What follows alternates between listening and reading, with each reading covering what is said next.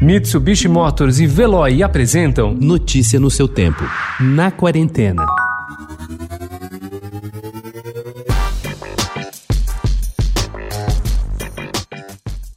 A ausência de uma legislação específica para a arte urbana na cidade de São Paulo não impediu que um movimento orgânico espalhado pelos bairros e pelo centro, bem produzido e diverso, surgisse nas últimas décadas.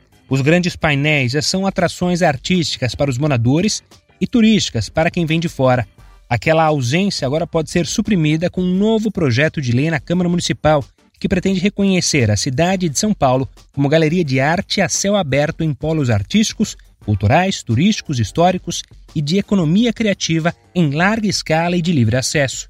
O PL foi elaborado por produtores culturais da cidade e apresentado na Câmara pelo vereador Quito Formiga, do PSDB, e outros parlamentares já pediram coautoria, entre eles Eduardo Suplicy, do PT, e Toninho Véspoli, do PSOL.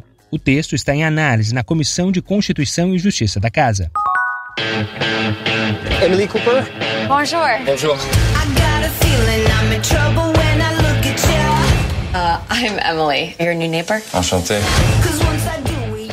A nova série do criador de Sex and the City, Darren Star, estreia hoje na Netflix. Emily em Paris conta a história de uma jovem executiva de marketing que, de repente, se vê diante da chance de ter o um emprego dos sonhos. Para isso, ela precisa se mudar para a França e, sem dominar a língua local, deve se adaptar a uma nova cidade e conquistar a confiança dos novos colegas, que veem com descrença as ideias dela. Interpretada pela atriz Lily Collins, conhecida por filmes como Espelho, Espelho Meu e Simplesmente Acontece, Emily descobre que não está perdida apenas na língua francesa, mas também em si mesma e no que acredita. A série de 10 episódios mostra a jornada dela de autodescoberta em meio a vários romances na Cidade do Amor.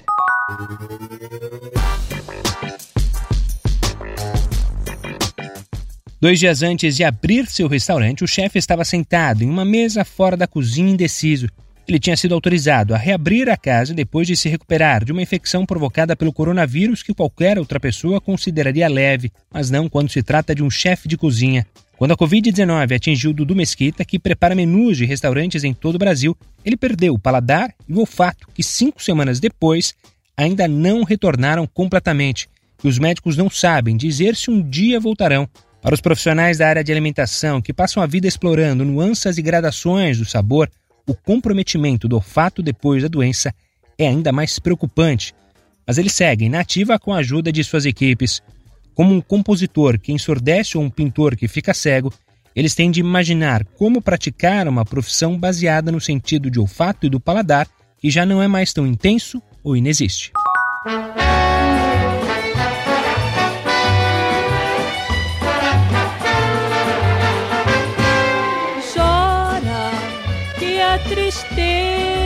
Tristeza foge do teu olhar.